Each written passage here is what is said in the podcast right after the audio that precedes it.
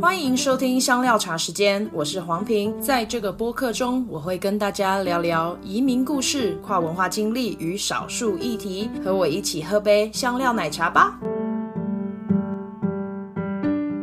然后我前面还是会先做一个开头，然后到最后的话，我会做结尾。好，OK。欢迎大家回到香料茶时间，我是黄平，谢谢你再一次收听我的节目。然后呢，工商时间基本上就是按赞、订阅、分享。跟我聊天，在社群上面都可以找到我。好，今天呢，我特别邀请了很酷炫的心理咨商类型的 podcaster，他们呢，呃，是我自己觉得很喜欢的一个节目。然后他们主持人我觉得非常专业。但是呢，我们今天要聊的一个主题，是因为我自己已经挣扎了很多时间，然后我不知道要怎么样聊，所以我就特别邀请他们两个来一起聊。我们今天要聊的比较是拔毛症还有焦虑症的问题，所以让我们欢迎草木谈心的草还有木。Hello。香料茶时间的听众，大家好，我是曹。嗨，大家，我是木。Yeah, 我们很久以前有度过，对不对？对，我们曾经合作过，然后也应该也过了超过一年了，哎。啊，有一年了，这么久，哦、应该有 哦。哇，好久哦，真的，我觉得 现在录节目好像都以一年来算，就是一年以后，然后再录一集，代表说你也撑了一年，啊、或是你的节目也经营了蛮久的。你们也蛮久的啊，而且你们的节目都会支撑着我在在美国生活。真的吗？我常常走路的时候就会听你们的节目啊，然后就觉得哇，每次都会学到一些新的想法。今天非常谢谢你们愿意来陪我啊，所以我想说，我们就可以直接进入呃我们的主题。为什么我今天要谈拔毛症跟焦虑症？嗯，是，其实它有一个蛮长的历史，但是呢，我想说先跟听众介绍一下到底拔毛症是什么，因为可能很多人是第一次听到这个词。拔毛症它呃是。身体集中呃重复行为的一个，那所以在英文里面很多人会简称为 BFRB。那它可能会是重复性的咬指甲，啊或者是抠皮肤啊，然后也有人是是呃抠抠皮症，这就是这样这样的名字。那有时候患者啊会无法克制，然后就可能会拔毛啊，或者是抠皮肤，或者是咬指甲。那这一些类型其实都是。同样的这个重复行为，那呃很多在研究上面都会说，就是这一些症状会好发于儿童或者青少年。那对于我来讲的话，拔毛症我是在国二十四岁的时候发作。那当时候啊，我完全没有意识，呃那时候我甚至不知道自己在做呃拔头发的这个行为，一直到有一个男生啊，他就他比我高，所以呢他他就突然有一天他就说，哎、黄斌，我跟你说哦，就是你的头上秃了一块，你已经开始秃头了。然后他，我觉得他的讲话的方式应该是只是在开玩笑，说哈哈哈，你就是你要秃头了。可是啊，我马上就去镜子前面看，我才发现，哎，为什么我会有秃头的现象？然后我那时候才发现，哦，原来我是无意识的在拔头发。那那时候我就在想说，嗯，到底是我现在回想说，到底为什么我会？开始这个行为，我觉得主要有两个原因，一个是主，嗯，那时候我们的班导换了，所以从国一我非常喜欢的班导，然后他突然就消失，换了一个我不喜欢的班导。然后呢，另外一个就是有一个男生他，他就是对我有点暧昧，然后他他好像就是表达说他很喜欢我，所以他上课的时候都一直看我，可是我就会觉得有点紧张，因为就是一直被两个眼睛这样看的时候，就是蛮蛮有自自觉意识的。那。从国中一直到五专呐，或者是到甚至硕士班，我都一直觉得这件事情好像就是只有我会做，然后我觉得我很奇怪。那呃，在五专的时候，也因为家里有一些变故，就是让我的压力变得更大，所以不只是拔毛，然后。呃，就是像我在吃的上面会有补偿性的心态，然后像我前一集就分享，我是会有压力吃的一个问题。那我的我的拔毛的状况也会越来越严重，所以我的座位旁边常常都是头发。然后，嗯，到了大学啊，就是如果我是在外面户外在活动，或者是跟别人互动的时候，基本上不会发生，都是通常自己一个人在家读书啊，或者是写作业啊什么的时候会比较严重。那我是一直到了研究所的时候，我才慢慢的呃认知说，哦，原来这件事情会一直跟着我。那在那个时候会呃，就我就看到学校有一个呃公告，然后他们就说，如果你有拔头发的问题的话，你可以来参加这个焦点团体。一直到那个时候，我才发现，哦，原来也有其他人是有这样的状况。那这个学校办的这个团体其实蛮蛮特别的耶，因为很多的团体其实都会找那种比较多人参加，或者是大家比较有兴趣，像什么感情啊、生涯啊、人际关系，但它聚焦在这个主题，感觉就是如果是我们是实习生，或是我们是那个承办人员，就会很怕招不到人，然后就会留团。对，他们这个团体是因为有一个研究生他在写他的论文，然后他他应该就是是资资商所吧？你们是说资商所吗？对，对。然后他是一个研究生，然后他想要做这个主题，所以他就特别在公告栏贴，呃，可能会拿到礼券呐、啊，然后作为一个呃奖这个叫报酬吧，就他是要找研究参与者。所以我看到的时候，我才发现哦，嗯，就是我到的时候，那时候还有其他另外五个人一起参加，然后当然是女生多于男生，嗯，很多人他们的想法不太一样，就是例如像像我会觉得我很呃焦虑，或者说我很愧疚，因为我一直在做不想要做的事情，可是像也有男生就会觉得这件事情并没有很严重的影响到我的生活，我都觉得还好。嗯，也有女生认为说，嗯，目前还可以控制，所以不太需要解决。但是她只是参加来分享一下她的经验而已。那你觉得要走进那个团体容易吗？我我其实没有特别多的预期，我只是很想要了解，在我身上发生这件事情，就是为什么我会没有办法控制自己，然后一直拔头发。所以我就想。想去了解，我就可能从小就是求知欲很高吧，所以很好奇这件事情。然后我也想要知道说，哦，如果是从一个团体里面要怎么样去面对这样的事。然后后来呢，我就因为参加这个团体之后，发现哦，原来我的状况不是少数。那呃，很多人也那时候都不知道拔毛症的原因，或者是呃要怎么样去去治疗。那那个时候这个。的带领人就是这个研究生，他就帮助我们，他就说他要用认知行为疗法来帮助我们了解在拔毛的时候发生的人事时地物，所以他就给了我们一张表，然后就要我们记录，就我们发现自己在拔头发的时候呢，就是那个时候是在哪里啊，然后在做什么事情，然后那个心情是怎么样。那一直到其实他大概只有四次还有五次，蛮短的。所以就是两个月的时间就完成了这个呃过程。他到最后一次的时候就问问问我们说：“哎，你有没有想过呃有任何的替代方案？”因为我们都一直讲说我们不知道要怎么样解决这件事情，所以呃我我们就在讨论说：“哎，是不是要去找一些东西让自己的手很忙啊，或者是要捏一些什么样的压力球等等。”不过我自己试下来的过程里面，我都觉得还蛮挫败的，因为。嗯，不管是是，例如像橡皮筋啊，或者是要捏球啊，或者是去摸衣服等等，我甚至在美国也试着去，就是用假发的方式，然后就是拔那个假发，可是对我来讲都没有太大的帮助。我后来去查了一下，就是，嗯，他们在研究里面发现说，因为其实它是感觉，然后还有疼痛的一个刺激，所以是一种。面在我们面对焦虑的时候，是一种这叫什么 coping mechanism 适应调节的应应技巧，应应策略。对，你中文真的超好，嗯、就是我在学的 时候，我是台湾人，但是我就想说那个你是中文系，你是中文系，对。然后，嗯，虽然没有解决，但是我觉得有一个比较大的突破，就是因为我在参加这个团体之前，我是没有办法面对跟别人说我有我有拔毛症，但是参加完之后，大概是在那个时间点的时候，我就告诉我的家人，我的我的爸妈还有我弟弟，让他们知道我。呃，可能因为紧张的关系，会开始就一直都在拔头发，然后，但他们也你知道，他们也不知道这到底是什么，然后也没有多做研究，所以他们就只会告诉我说啊，那就不要拔了，这样。你觉得在拔头发那个过程当中，让你最有致命吸引力的感觉是什么？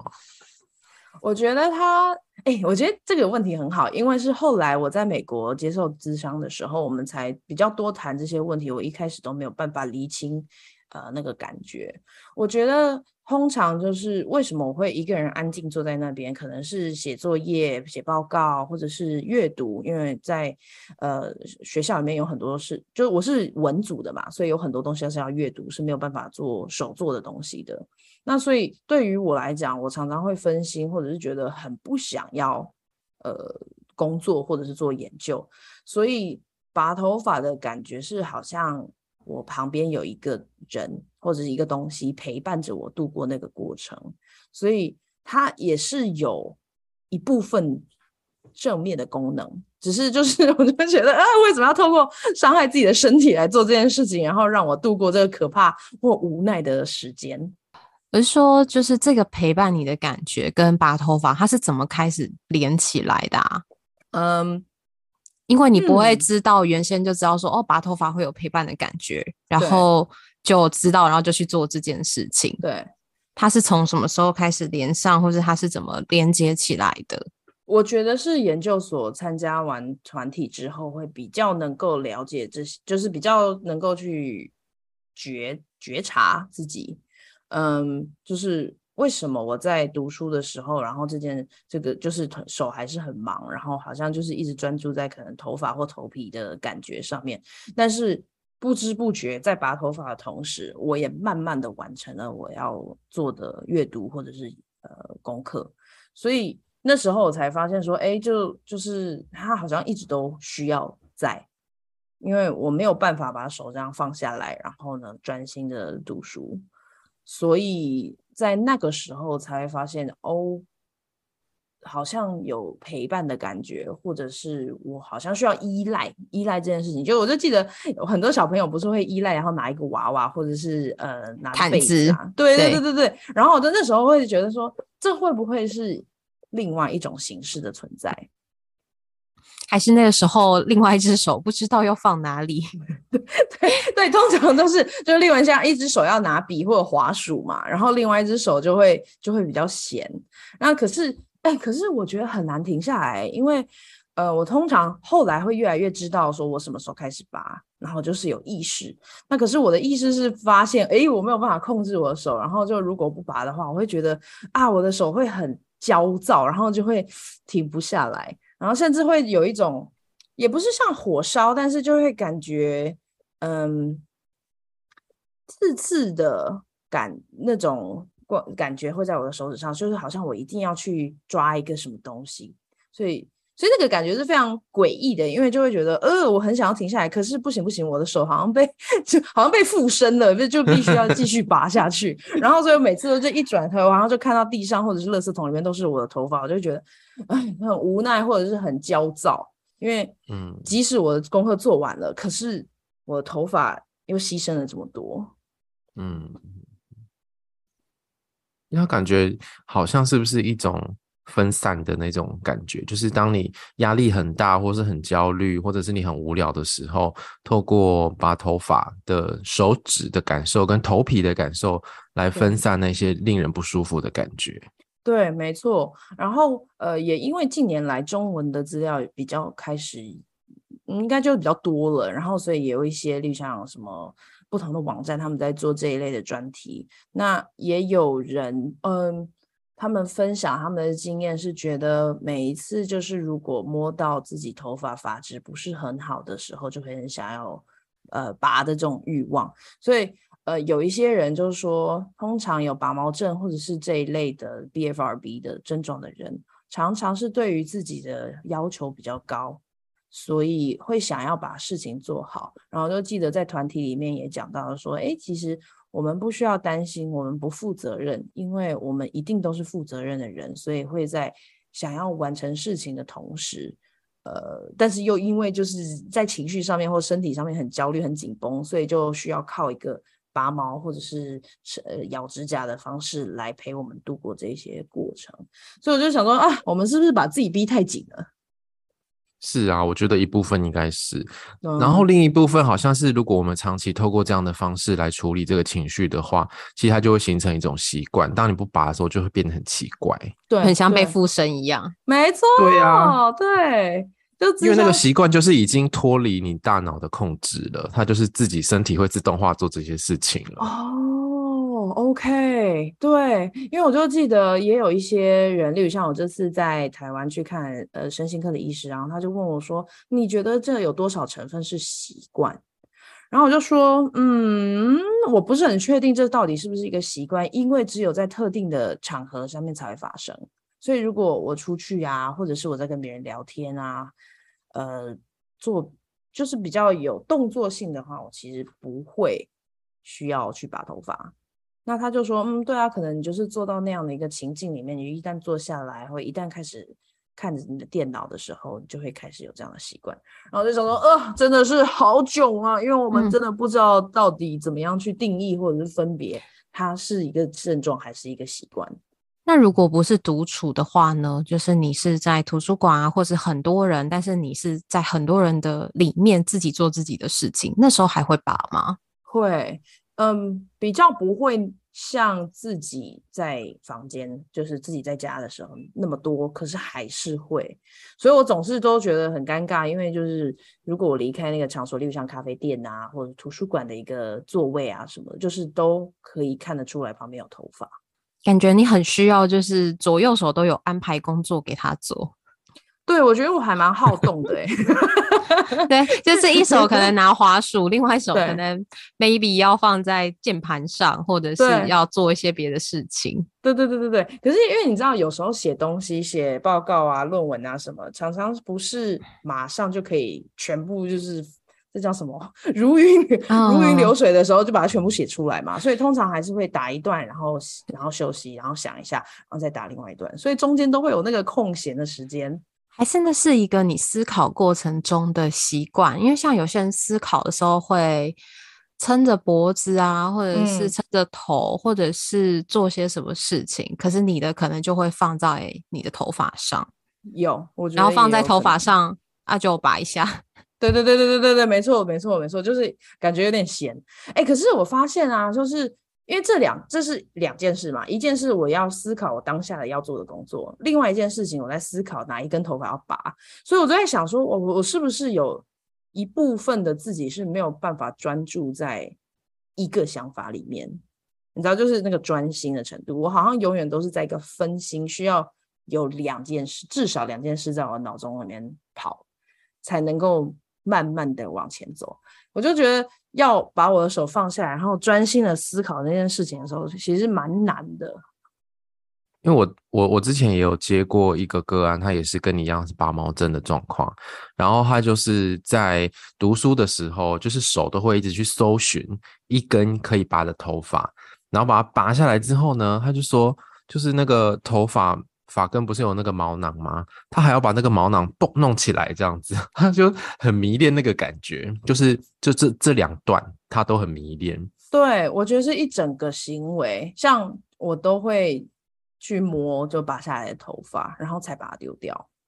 嗯，就是去看他，看他的，例如像他的，嗯，他的有没有感粗细，有没有一样？对对对对对对，然后他的发质怎么样？对对，然后我甚至曾经还用胶带把我的手指头也贴起来，就是让我自己不要感受到哪一根头发，然后所以就比较不用去拔。可是就是也不可能永远都一直贴着胶带，所以就那你可以拿那个会计，有些都会弄那个指套在手上，哦、然后它就是一个一个。律师也会，对，对要算钱的那一种。对对对，然后你就是这样的时候，会不会你就感觉嗯，好像有一点阻碍，或者是那个触觉的感觉就会不一样，皮肤直接摸到头发，跟透过那个指套，又或者是就是不能让它拿下来。好，让我去试试看。嗯、我后来就是，嗯、呃，我参加了，也不是参加，就对了，也是参加。就是在科罗拉多州，就是我住的那个地方，他们有支持团体，就是我线上找了，然后他们有支持团体，所以呢，我曾经跟他们呃见过两次在线上，然后就每一个人聊一下他们自己在拔毛的状况。呃，另外呢，他们也建议说，我们可以去参加，例如像脸书上面的一些群组，他们会不同的人来分享他们的状况，然后其实其实不会有太多的解决方案，但是就是在报告最近的近况，跟大家分享，然后下面就会有人留言啊，然后加油啊、鼓励啊、关心啊等等。嗯、呃，他有一个人就分享说，就是可以用类似一个。有点像戒指那样的东西，然后一个指环可以套在手上，然后它就会产生一些刺刺的感觉，因为它是那种有、哦、有呃有造型、有花样的戒指，就不是那个单纯的环。对对对对对，然后它就可以在手上滚滚来滚去，我可以把照片再分享给大家看。然后所以我就去买那个，那个很便宜，非常非常便宜，它很像。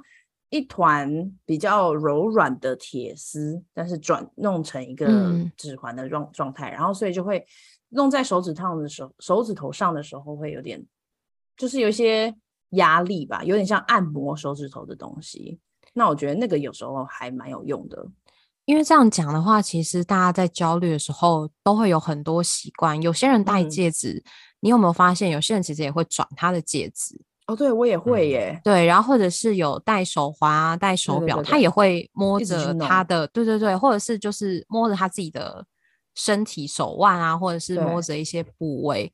但是这些也都是一些其他的替代方案，又或者是就是要让他跟你重新连接上。对对，就是当你在 念书不安分的手手，可以 摸着其他的地方。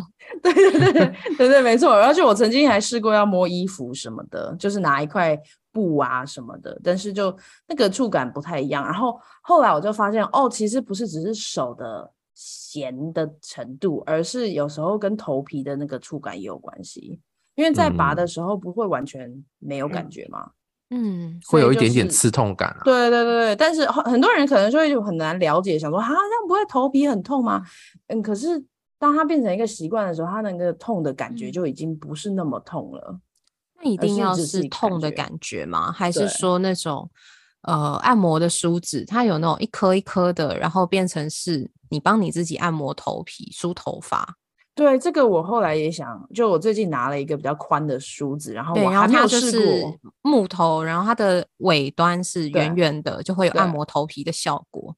对，所以这个还可以去试试看。所以，嗯，都是一终其一生，你看我从十四岁一直到现在已经三十五岁，这样等于是二十一年啊，也很久的历史哎、欸。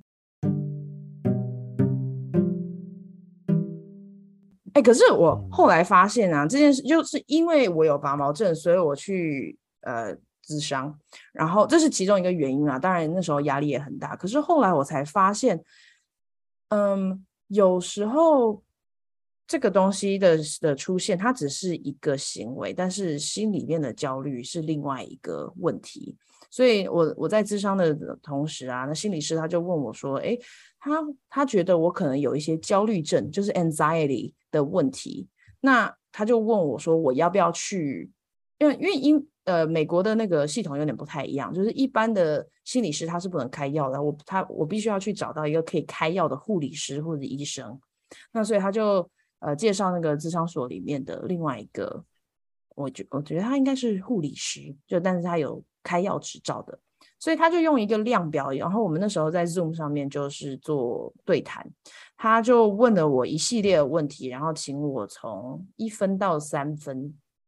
来做评估，一分可能就是偶尔很很少出现，然后两分可能是一周里面可能三三四天出现，然后三分的话是每一天都出现。那他在问啊，例如像说，哎，那你会不会觉得身体都很紧绷？然后可能就回答一，然后或者说啊，你你会觉得常常呃。都没有办法停下来吗？什么这些的问题，然后我都会回答，大部分都是一。可是当他做完那个东西，他说：“嗯，我觉得你应该会有轻微的焦虑症，然后你可以服药。”那那是那时候我就开始服药，他就说从最低的剂量开始服。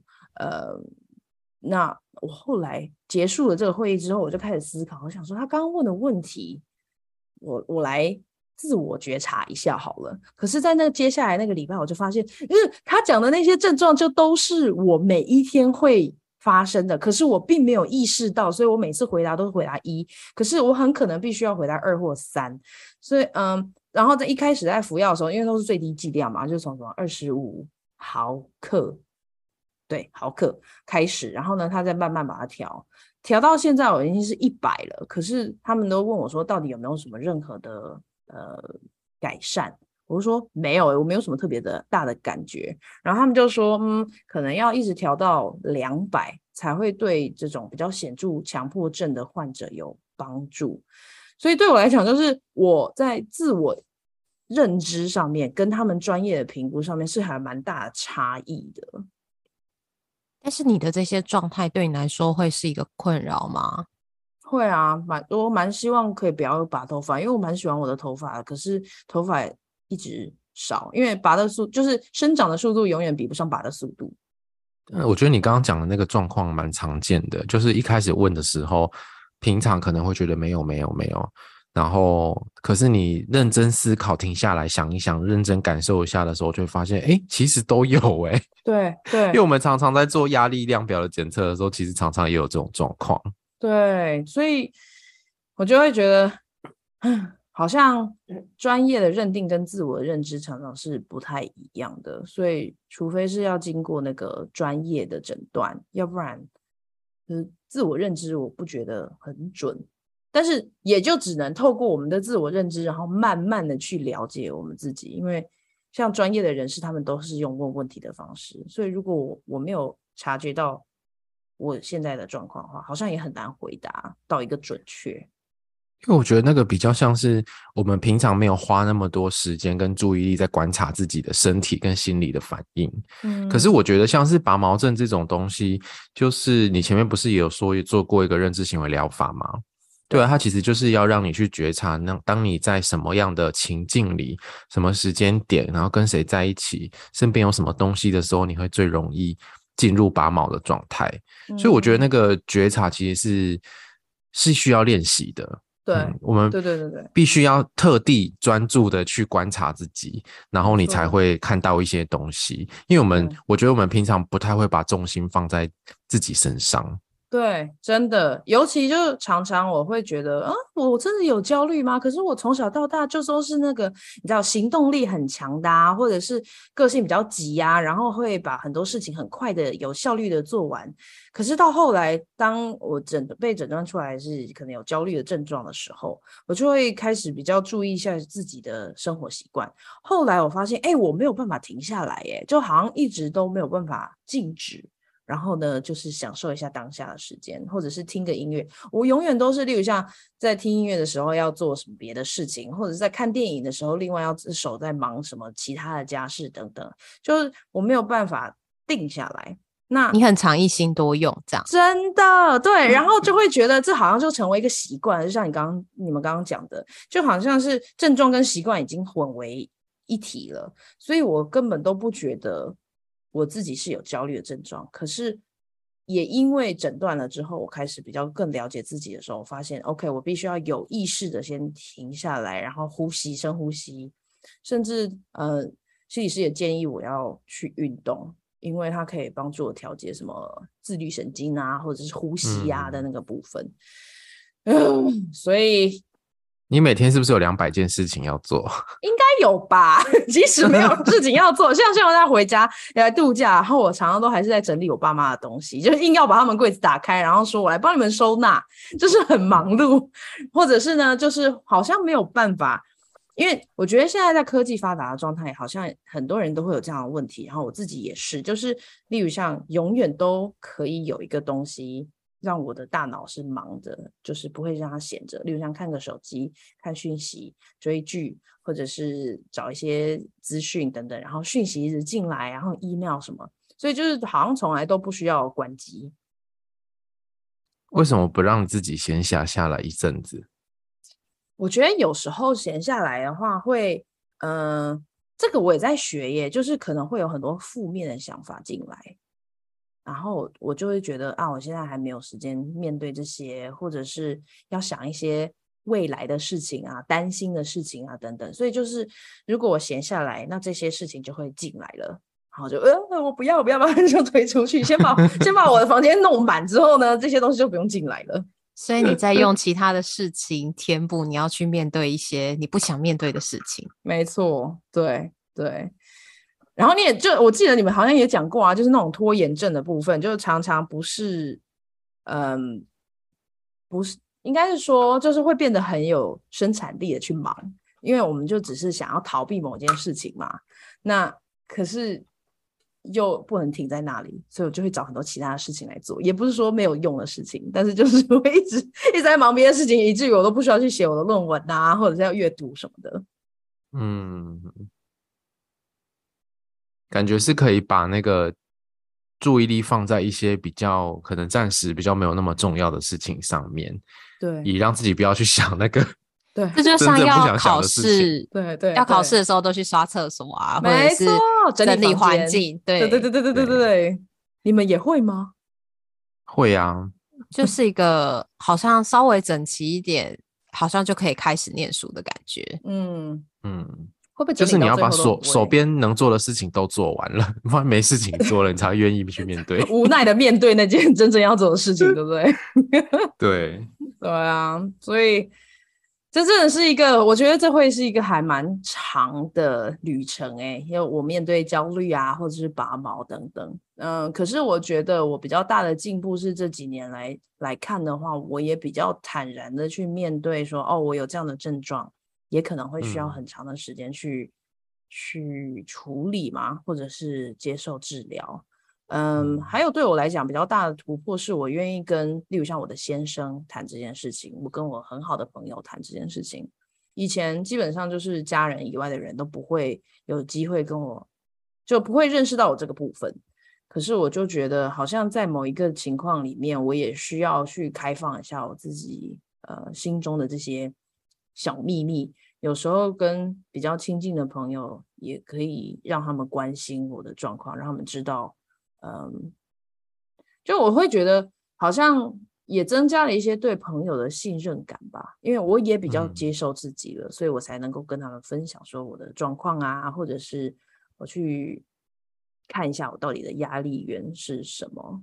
哦，可是像很多人，他们可能会在想说，哦，对啊，我哪一个家人、哪一个朋友也会有这样的状况，那应该要怎么样帮助像我有拔毛症的人？嗯、我会觉得。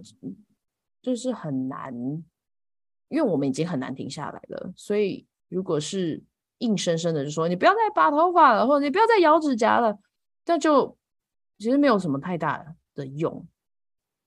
就是，但那时候他们的提醒会不会可以帮你更早去觉察到你自己正在拔头发或者是咬指甲？因为有时候你自己可能还没有发现，别人发现的时候，虽然打断你。对，但是会不会就让你那个时间是就先停在这边，不会再延续？我觉得看看状况，哎，看人。有时候如果当下是可以停下来，我可能就因为他们的提醒而停下来。可是常常是没有办法停下来的，就是我可能真的心里在想一些其他的事情，然后让我觉得很焦虑。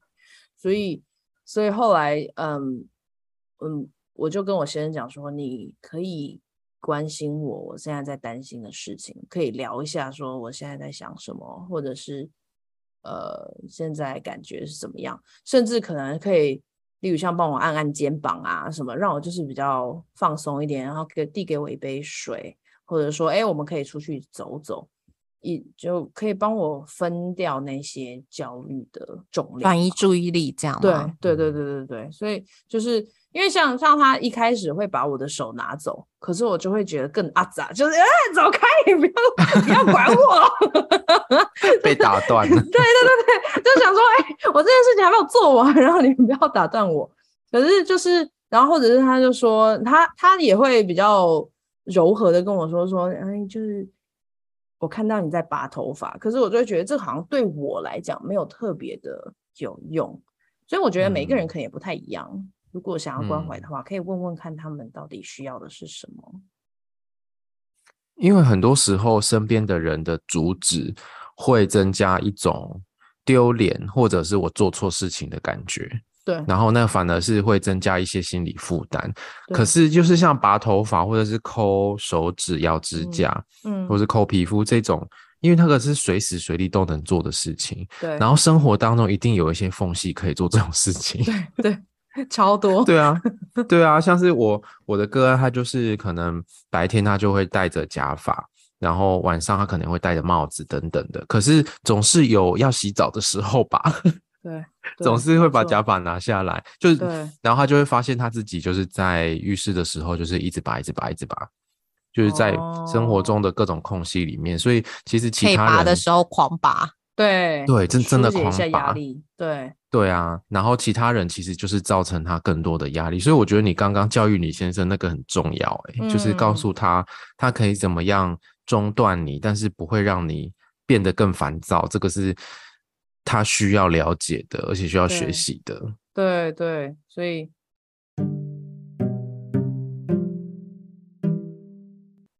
生活上的焦虑，每个人都会有。可是，当你感觉这些焦虑已经好像影响到你的生活了，就是控制不住，然后或者是让你坐立难安，已经到非常不舒服的状态，它可能就会从情绪往症状去做发展。嗯，例如像你们在界定有没有焦虑的状况的话，会是是是会怎么样去提醒个案？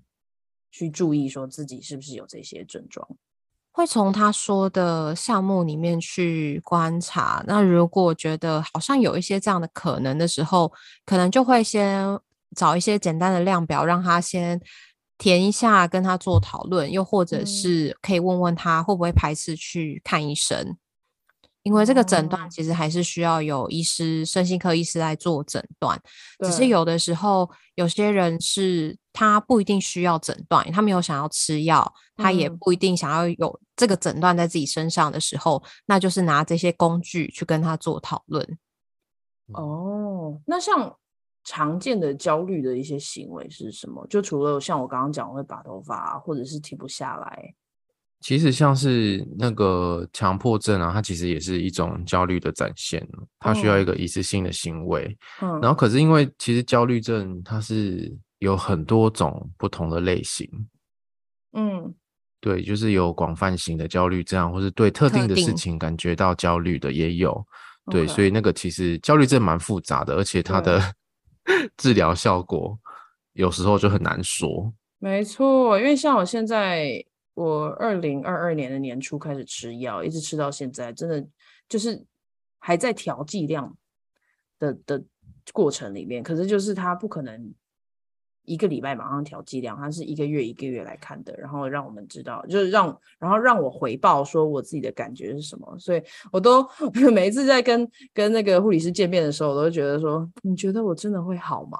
然后他就说。嗯有啦，有，就是就是有一些个案是会好的，但是我们就真的很希望能够找到对的剂量，然后帮助你找到对的药。所以，嗯，还蛮，我觉得这感觉是一个交互作用，欸，诶，就是药物可能是帮助你在生理上面的焦虑，嗯，可是其实你自己的习惯跟你的想法，可能也都会让你是焦虑的。对，嗯，所以就是药物可能控制某一个部分，但是如果呃，就是你有做智商，如果透过智商可以去降低你那些焦虑源，嗯、这样会不会那个药物才是有可能是相辅相成的？哦，对，他们还曾经跟我说，就是什么百分之八十是智商，然后百分之二十是药物。所以如果不智商，只透过药物，其实它的功功效不会很大，因为就是像你刚刚讲的，就是要我们更多认识自己，然后去觉察一下。什么样的想法或者是行为跟状况，以至于造成我们这些压力呀、啊，或者是焦虑的状况？嗯嗯，因为我觉得那个真正让你焦虑的事情是什么？就是那个是可以透过智商去探索的。就像你刚刚说的，嗯，嗯，你会做很多事情来让自己暂时不要想那些，比如说未来呀、啊，还是一些负面的感受。嗯嗯，我觉得那些东西可能是比较核心的东西。嗯，可能就像是一直在在帮你那个煽风点火，对对，就是这些一直在帮你的那个焦虑程度增加，然后药物就是让你的那个增加速度稍微缓一点，或者是让你稍微舒服一点，嗯、但是那个根源好像还是持续在影响着你。对，嗯，蛮有趣的。那对，然后因为、嗯、因为那个拔毛症，它其实是算是一种。很有回馈的行为，就是你手指会得到回馈，头皮会得到回馈，那种身体感受的回馈是很难替代的。因为很多智商可能暂时会先找到一种替代的方法，可是我觉得拔毛这个行为很难替代。嗯，对。哎、欸，很会不会拔毛或者是抠手指这些人，他其实是身体也是比较敏感的、啊，就是身体的感觉，嗯、所以对于这些感觉或者是。呃，这些感受是能够敏感的去有一些感觉跟觉察。对，哎，可是像你所谓的敏感，因为我就记得我之前做过一个高敏感人格的测验，嗯、对，就是我测出来也是比较高的，可是我就不是很知道说，哦，那个敏感是不是身体的敏感，还是情感的敏感？但是身体的敏感会很像是。同样一个布料，然后别人摸的觉得还好，没有觉得粗糙，但你会觉得它很粗糙，嗯、或者是对于那些可能在一些东西的碰触上，你的感觉是能够分得比较细，比起其他的人。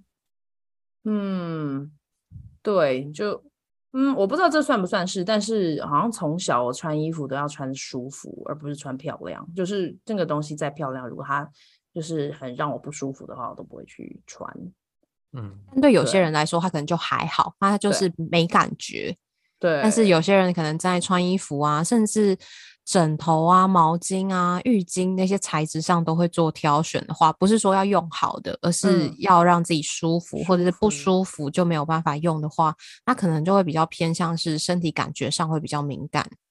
哦，我的部分应该就是只有穿的，就是例如像鞋子啊、衣服啊这些，然后其他用的东西我就还好，没有特别。哦，可是像我对温度的敏感度也比较比较大，可就可能当然是我跟我先生比啦，就是例如像我很容易觉得很热，然后就是会流汗的感觉会让我很不舒服啊什么的，所以我就比较喜欢干燥。但是对我比较没有那么怕冷。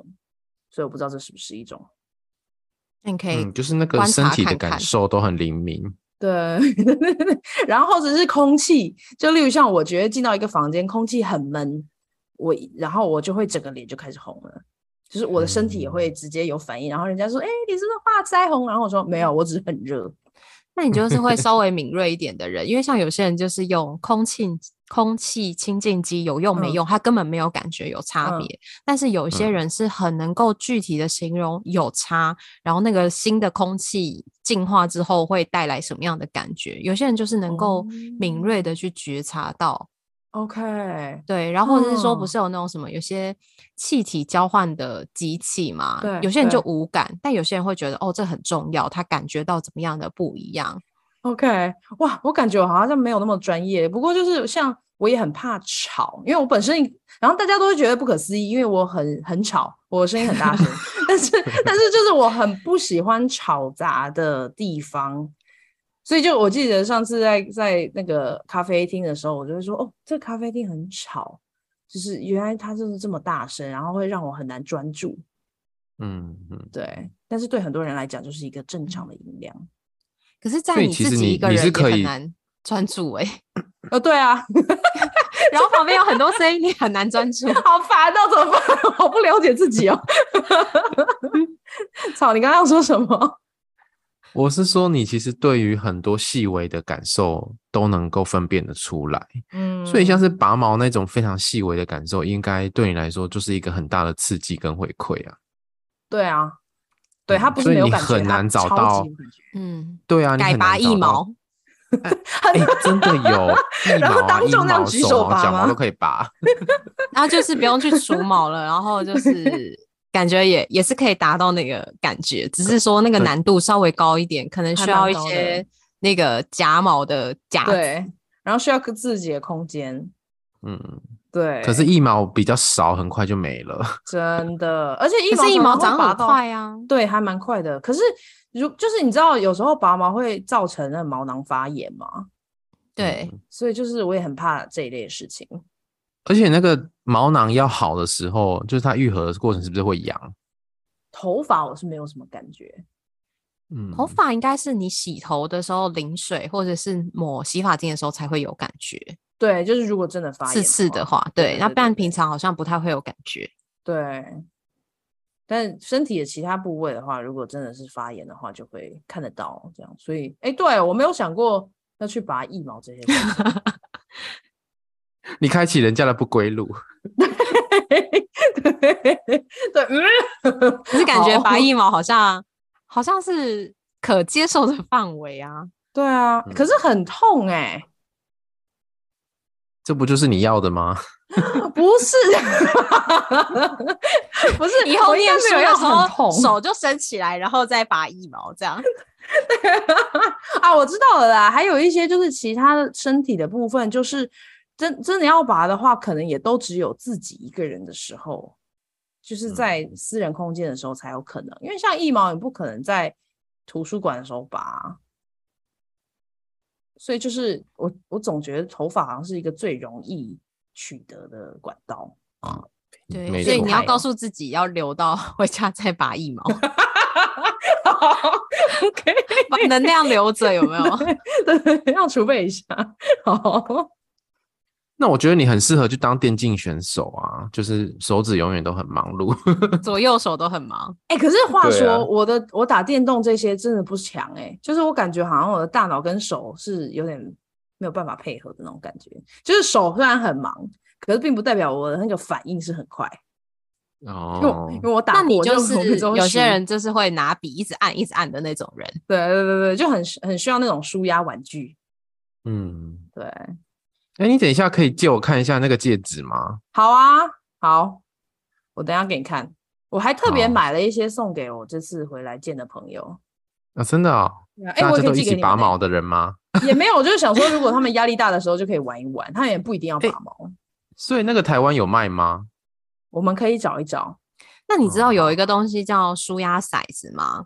它是、哦、就是可以按的，是不是？它它有六面嘛，然后就有不同的触感，像是有些人会一直按开关，所以它有一面上面就是开关的那个按钮，嗯、那有一面就是圆形的圆环，就是让你那边转。那有一面是圆球，那有一面是按钮，它就有很多不同的东西，就是做成手掌大小的手心大小的那个玩具。对，然后它就没有什么声音，可是它会有触感。哦，我在线上看过，但是我还没有用过。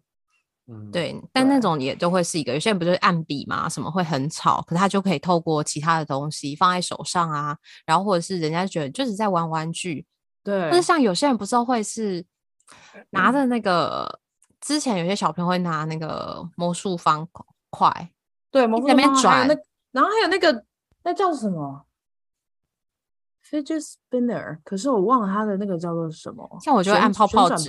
对对对对对对对对对，没错。我知道你说那个手指手指陀螺。对，没错，就是很多小朋友很喜欢玩那个。但是那些会不会都是一个替代的方案？就是你拿在手上啊，你在用的时候也不会觉得你很奇怪。嗯。对，所以哎，我觉得这还感觉好好像是可以夜配的一个品相，就是 就是身为有焦虑症的我，我可以去测试不同的舒压玩具，看看哪一个比较有用。嗯，对啊，啊，好哦，在节目的最后，有没有什么刚刚想要补充的？好像没有特别想要补充的，但是就是觉得，嗯，要克服这个。状况真的是一个很漫长的、很辛苦的路，因为它很容易就会 走回去老路上面。真的，对，走了二十年还没走出来，所以哇，大家共勉之。对啊，但我觉得但是有一些进展啦。对啊，就是比较更多认识自己。嗯，我觉得你刚刚讲的一件事情很重要，就是很多人跟你一样，嗯，很多人处在焦虑里面，就会养成一些处理焦虑的习惯，然后最后自己又不喜欢。所以这其实不是一件奇怪的事情，或者是不是只有你这样，不是因为你很怪什么的。嗯，嗯，我会把一些连接，还有我们呀，就是我们刚刚聊到的一些东西，会放在资讯栏。如果听众朋友呢有一些兴趣的话，可以去看看。然后也欢迎跟我们聊天。呃，哎，草木是不是要呃宣传一下自己的节目呢？好啊，就是我们草木谈心，就是两个心理师组成的一个节目。然后我们在节目里面谈的大多数是跟心理学、心理智商还有亲密关系有关的主题。所以如果有兴趣的话，欢迎搜寻草木谈心，就可以找到我们，来收听我们的节目。耶，哎，你们是都是草来做宣传吗？都有啊，但是对啊，都会，都会，都会。你们刚刚怎么建立那个默契？就是我问下去，然后草就直接回答。因为我我讲了比较多次哦、oh,，OK，所以所以木是会打结是不是？没有，就是大部分都说你说，我就会推给他。啊、你说，对，他就说你说，他给你说这样，就说赶快先抢先赢，有没有？你说，OK，好哦。所以刚刚讲的这些，是例如像草木谈心的一些连结啊什么的，我也会放在资讯栏。今天非常谢谢草木谈心来我的节目玩，谢谢 Pin。谢谢你跟我们分享这些。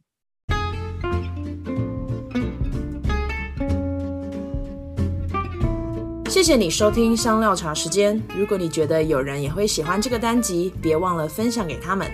你也可以在脸书跟 IG 上面追踪我们。如果你喜欢我的节目，你也可以透过小额赞助的方式，请我跟来宾喝杯茶哦。详情请见资讯栏。下次见啦，拜拜。